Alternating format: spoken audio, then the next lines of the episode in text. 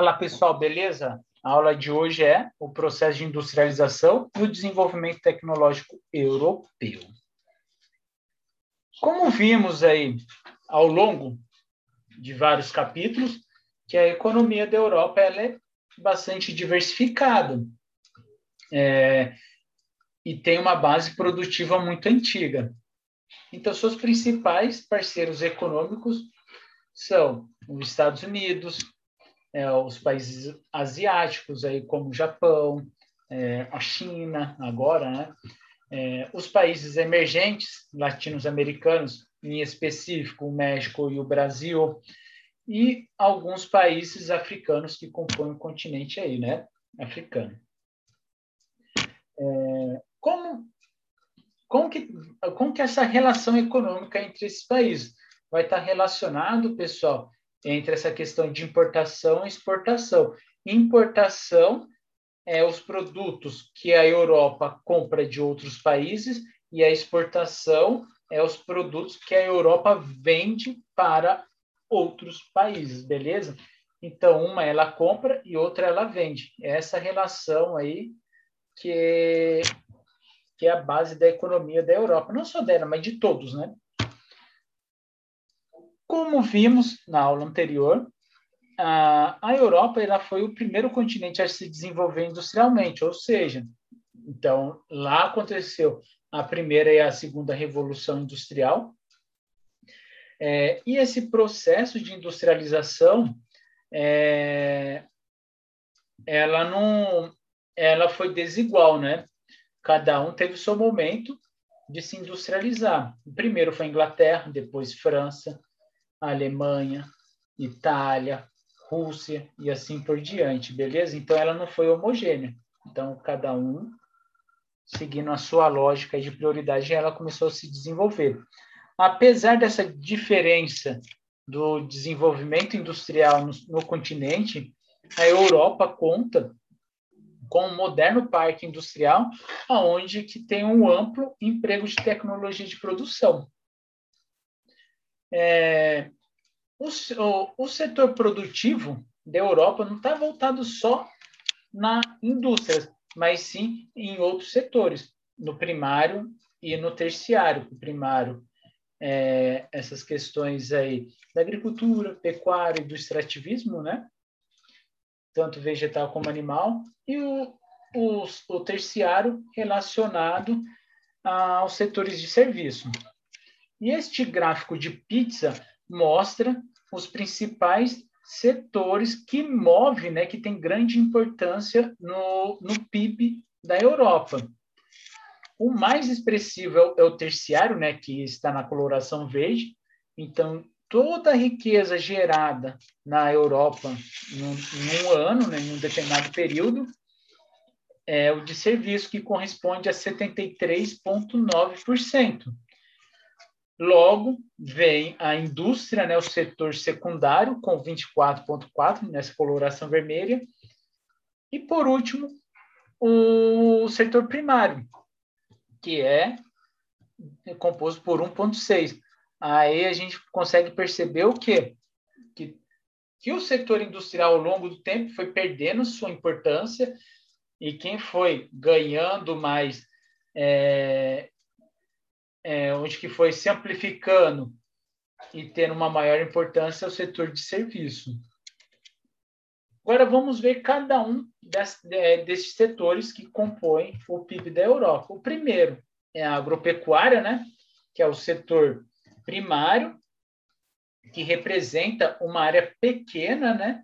na contribuição, na composição do PIB, né? que a gente viu 1,6%, porém, a agricultura europeia ela apresenta alta produtividade devido ao advento da Revolução Verde, ou seja, essa questão da revolução técnico-científica no campo, a introdução dos maquinários e da tecnologia, onde uma pequena área começou a ser mais produtiva.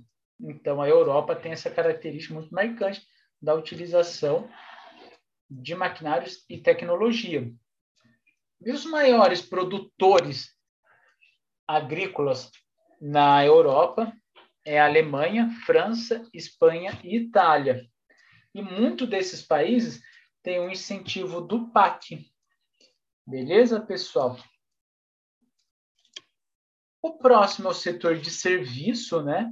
Que é esta área mais, é, de maior importância, né? Da composição do PIB, né? Com 73,4, se eu não me engano. Então, ele é responsável por cerca de, de 3 quartos da riqueza gerada, ou seja, mais da metade de tudo que é produzido vem do setor terciário. E quem compõe esse setor de serviço? Principal ali, pessoal, é o na Europa, né? É o setor financeiro, né, que são os bancos, e o turismo. O turismo, ele é muito forte na Europa devido à sua herança histórica, né? Lá onde a gente vê lá na Grécia, na Roma, é, na França, né, o, o, os, os museus famosos, né, e assim entre outros países que o compõem, né, devido a essa herança tão histórica que atrai a população mundial para conhecer a Europa. Isso que move muito a economia europeia um dos, né? E o financeiro, como eu comentei, né? As principais instituições mundiais têm sede na Europa, enquanto as suas filiais espalhadas no mundo. Beleza? E o principal centro financeiro onde que abriga essas instituições está localizado em Londres. Então, Londres vai ter essa alta concentração dessas sedes mais importantes do centro financeiro. Por último, né, vai ser essa questão do setor terci, é, perdão, secundário, que é o setor industrial. A imagem acima, ele está mostrando a linha cronológica do processo de desenvolvimento industrial. Como vimos na aula anterior, iniciou na Inglaterra, espraiou para a França, logo na Alemanha e assim sucessivamente em outros territórios. É, na, a composição do PIB ela é a segunda, né? Então vai ter a maior, a segunda maior contribuição na geração de riqueza para o continente europeu. Por ela não ser a primeira, mas ela é de extrema importância, porque uma, devido a esse caráter histórico, né, foi ela que serviu como base para a industrialização dos demais países do mundo. E outro, as, as principais empresas de tecnologia estão instaladas no continente europeu, principalmente mais ao norte, em específico lá no, na Escandinávia, lá na Suécia e na Noruega. Beleza, pessoal? Então, é isso que a gente tem para falar da indústria. A sua composição no PIB não é muito expressiva, porém de extrema importância. Agora iremos falar um pouco dessa composição dos parques industriais dentro do território europeu. No mapa que a gente está visualizando, né, está a França e o Reino Unido, né? Ou bom, vamos falar de Inglaterra, né? Não vamos, vamos ser mais sucinto, né? Esse, esse arco em roxo, ele está mostrando o centro, né? O espaço de economia dinâmica. Então é essa área concentrada que tem a maior dinamicidade industrial dentro do território europeu. Então se compreende que o eixo principal está indo de França a Londres. Beleza, pessoal? Então, isso mostra a importância regional desta área de alta concentração industrial.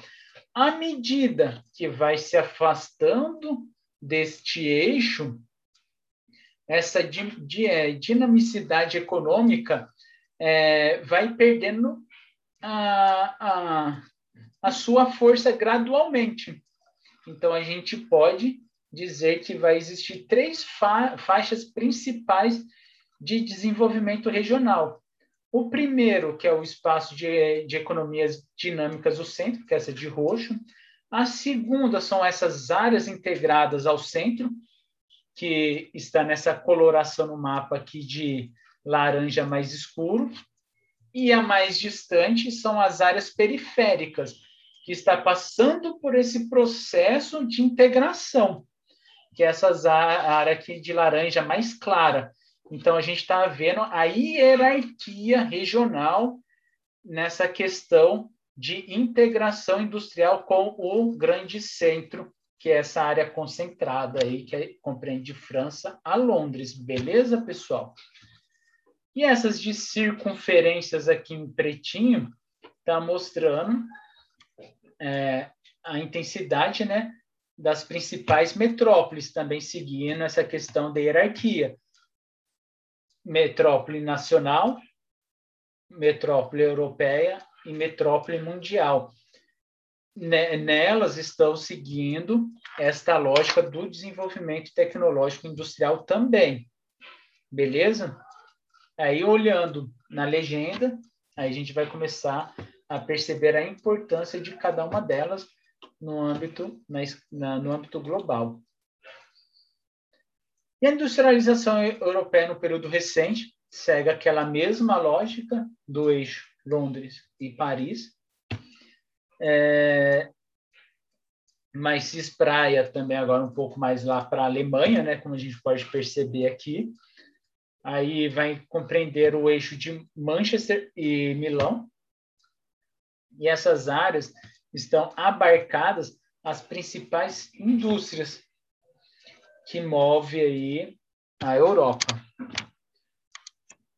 É, esse daqui, né, eu coloquei para a gente relembrar, né, que das aulas anteriores sempre eu falo de Reino Unido, Reino Unido, às vezes de Grã-Bretanha e Inglaterra. Aí eu não sei se vocês é, sabem a diferença de cada uma delas.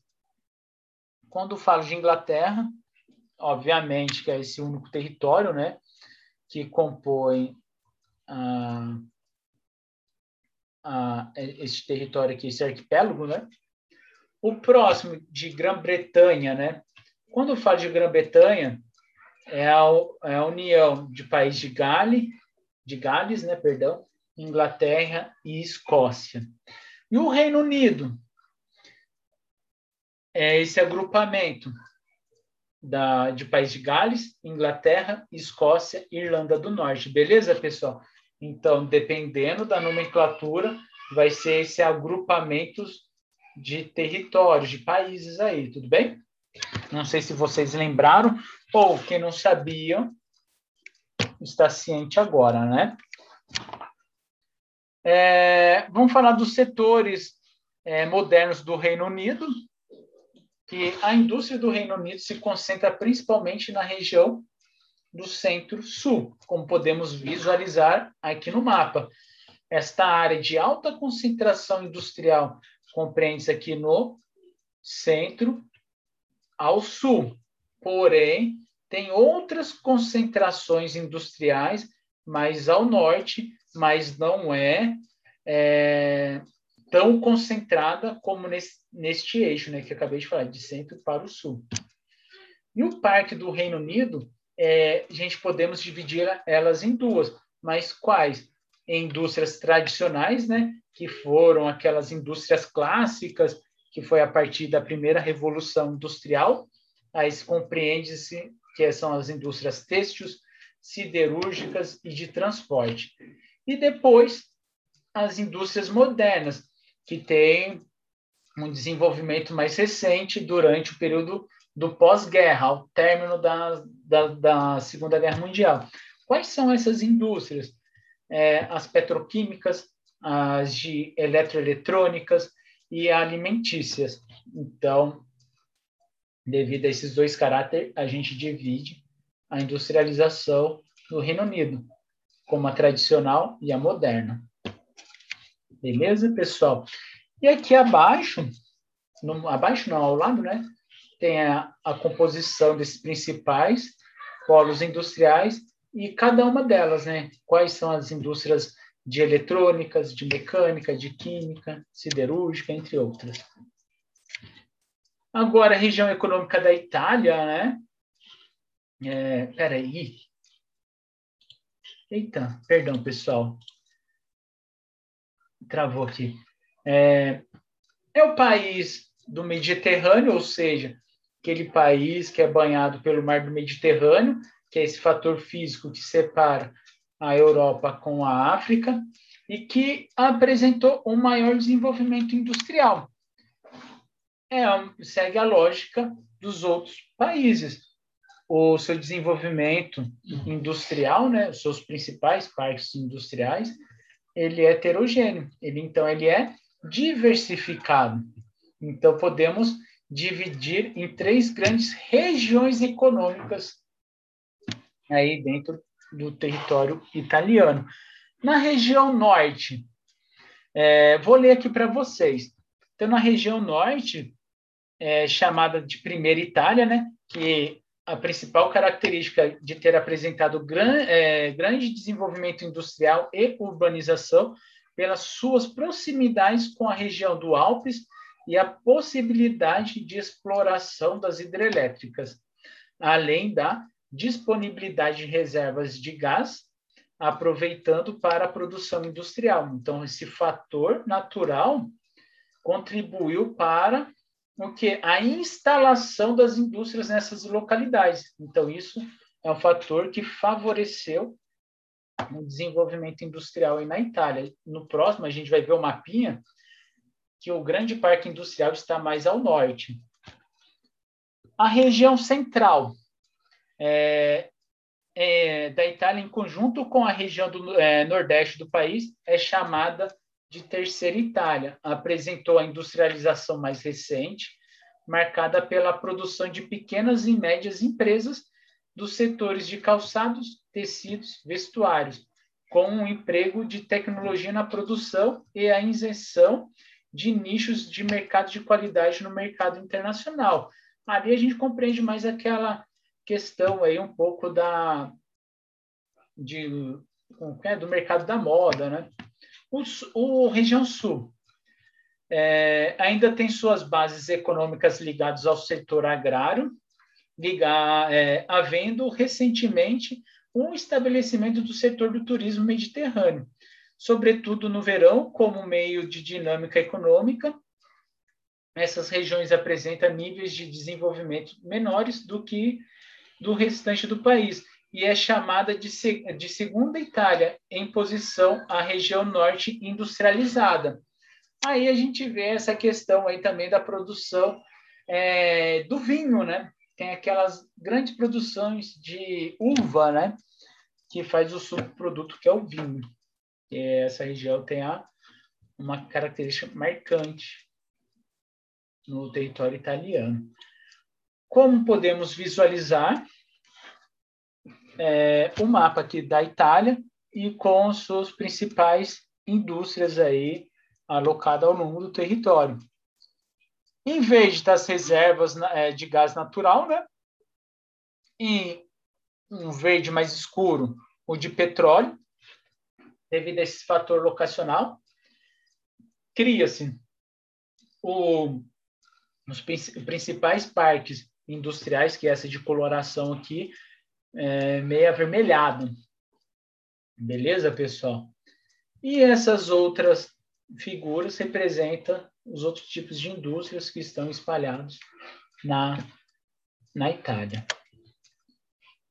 O próximo é essa questão da dualidade da indústria alemã. Como a gente sabe que o processo de industrialização alemã tem ocorrido somente no final do século XIX, então o setor industrial ele se desenvolveu muito rápido e os principais fatores que contribuíram foram a localização geográfica, né?